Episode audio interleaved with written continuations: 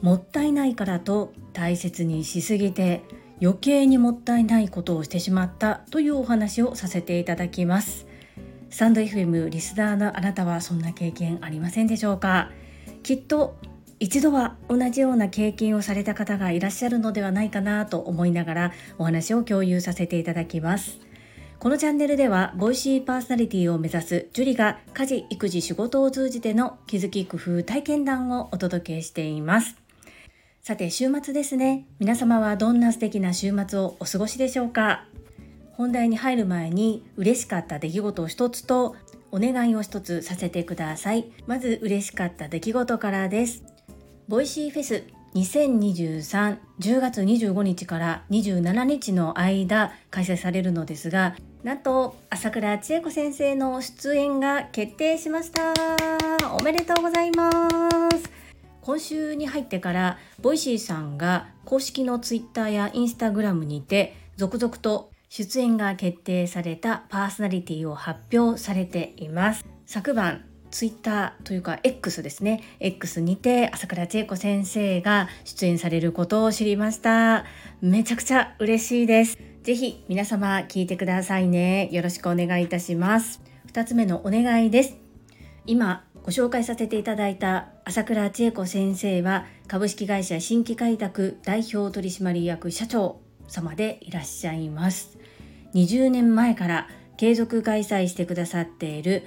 凛と生きる女性のための仕事塾トップセールスレディ育成塾。こちらが2023年9月27日をもって20周年となります。おめでとうございます。この記念すべき20周年を一人でも多くの塾生と一緒に祝いたいということで朝倉千恵子先生がオンライン会計システム Zoom にてベースキャンプ普段よりも長い拡大バージョンで開催してくださいます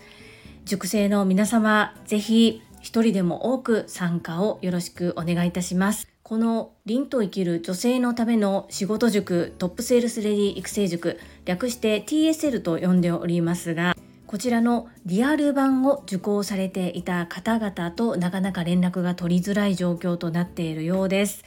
ぜひ皆様の周りに TSL 卒業生の方いらっしゃいましたらお声掛けいただけるととっても嬉しいです。どうぞよろしくお願い申し上げます。そんなこんなで本日のテーマもったいないからと大切にしすぎて余計にもったいなくなってしまったという事例をお話しさせていただきます皆様は大切なものは大事に大事に取っておく方ですか？それとも大切好きだからこそ目に映る場所に置いて使う方でしょうか？私はどちらかというと今までは前者でした。例えば今めぐみさんの影響でシートマスクを毎日しております。このシートマスク高級なものから本当にお値段はピンキリなんですけれども以前に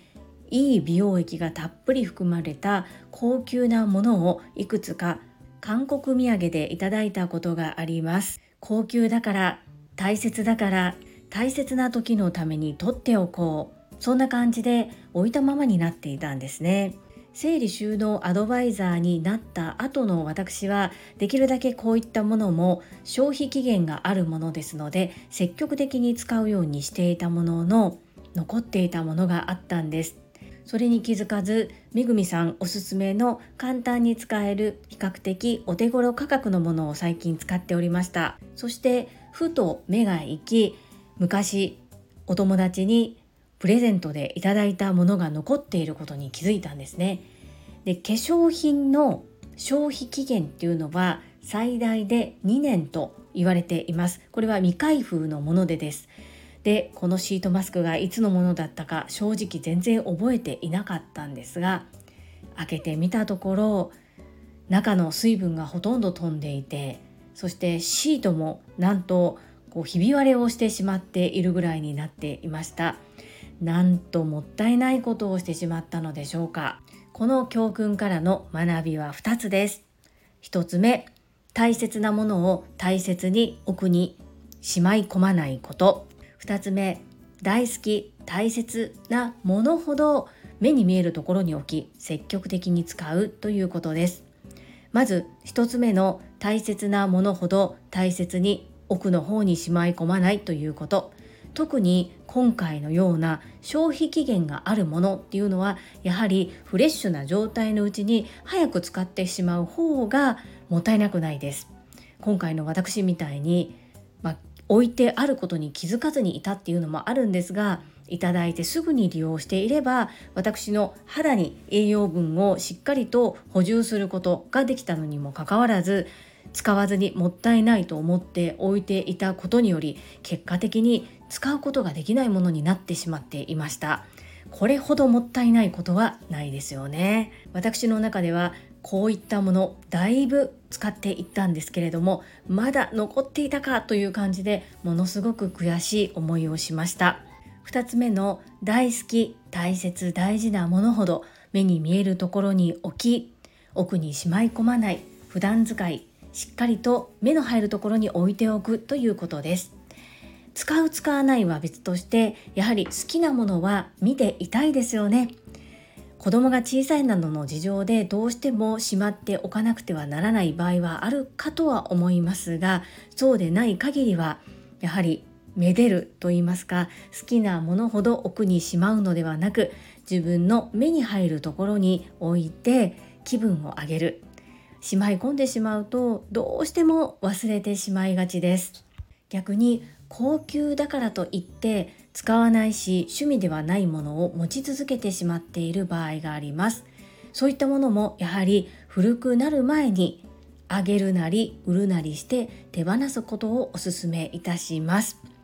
要は自分が使うか使わないか判断基準はこの2つかなというふうに思います。どうしてももったいないという気持ちが違う意味で出てしまって逆にもったいなくなってしまう今回の私のようなことをしてしまっている方意外といらっしゃるのではないでしょうか。ということで恥ずかしいことではあるんですけれども皆様ももったいないことをしてほしくないなという思いから私の失敗談を共有させていただきました本日はもったいないからといって大切に大切に奥にしまい込んでしまっていた結果余計にもったいないことになってしまったというお話を共有させていただきました。この配信が良かったなと思っていただけた方はいいねを。継続して聞いてみたいなと思っていただけた方はチャンネル登録をよろしくお願いいたします。皆様からいただけるメッセージが私にとって宝物です。とっても励みになっておりますしものすごく嬉しいです。心より感謝申し上げます。ありがとうございます。コメントをいただけたり各種 SNS で拡散いただけると私とっても喜びます。どうぞよろしくお願い申し上げます。ここからはいただいたメッセージをご紹介いたします。第757回反省収録を終えての所感反省点こちらにお寄せいただいたメッセージです。石垣島のまみさんからです。樹里さんこんばんは。石まみです。この度は私の方こそたくさんの学びを得られました。一番の学びは言葉にすることです。過去の自分はどうだったのかそしてそこから自分は何を学び今後どうしていくのかそれが頭で分かっていても実際言葉にするのは難しいと感じました。そんな学びの機会をいただけたリスペクトラボそして樹里さんに感謝です。第2弾の人を楽しみにしてます。マミピーメッセージありがとうございます。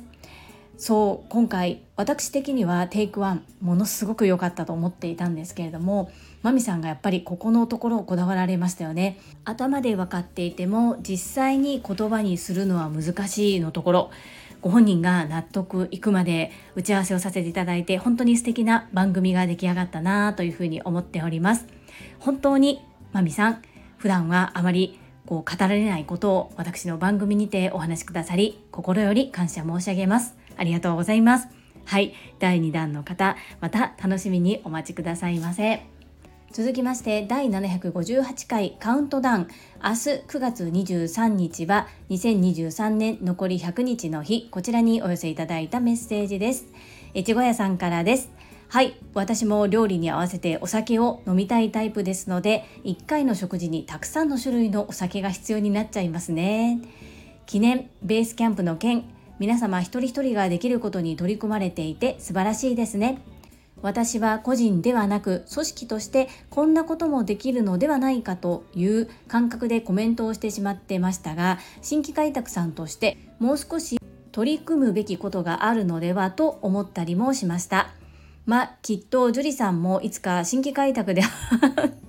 働いてると思うのでその際には組織としてできることをいろいろと提案してあげてください。アンニョンエッチゴヤさんメッセージありがとうございます。まずお酒のお話ですね。やっぱりお酒が好きな方っていうのは食べ物に合わせてお酒を選ばれるんですね。いやー参考になります。教えてくださってありがとうございます。そして20周年のベースキャンプの告知に関してリアル版 TSL の方々にどのように届けていったらいいのかっていうことを西宮の時に発足した SNS 部に投げかけさせていただきました。その時にはたくさんのいろんなご意見を聞かせていただきましてえっちごやさんありがとうございます。私個人の意見として申し上げれることは私は応援が大好きで朝倉千恵子先生が大好きです。その朝倉千恵子先生が拡散を希望されていたので塾生の立場として私はできることを行いました。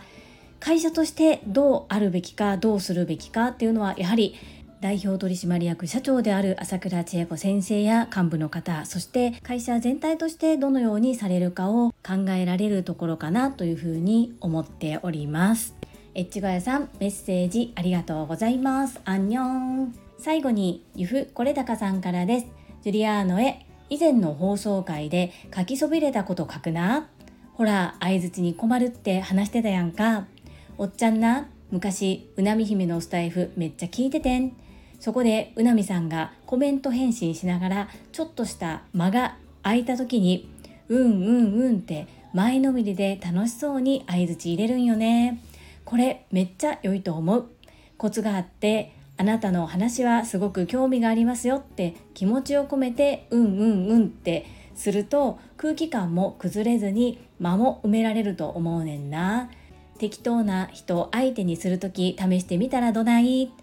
これたかのメッセージありがとうございます。私もうなみさんのスタエフめちゃめちゃ好きでした。最近はねお忙しくされていて Voicy ね週に一度配信されてるのもありますがスタンド FM はあまり配信されていないんですけれどもやっぱり人生の転機はチャンスもそうですが合いの手の入れ方やうなずき相づち間の取り方そして質問を切り替える時の切り替え方など本当にプロだなというふうに思いながらいつも聞かせていただいています。この「うんうんうん」なんですけれども賛否両論ありまして例えば福田秀夫さんはこう相づちに「うん」と言われると結構もうそれ以降聞きたくなくなるというふうな感じでおっしゃっていてこう100人中100人全員にご満足いただけるっていうのは難しいと思うんですけれどもせめて8割程度の方はこう気持ちよく聞いていただけるようなそんな言葉遣いやうなずき相づちっていうのを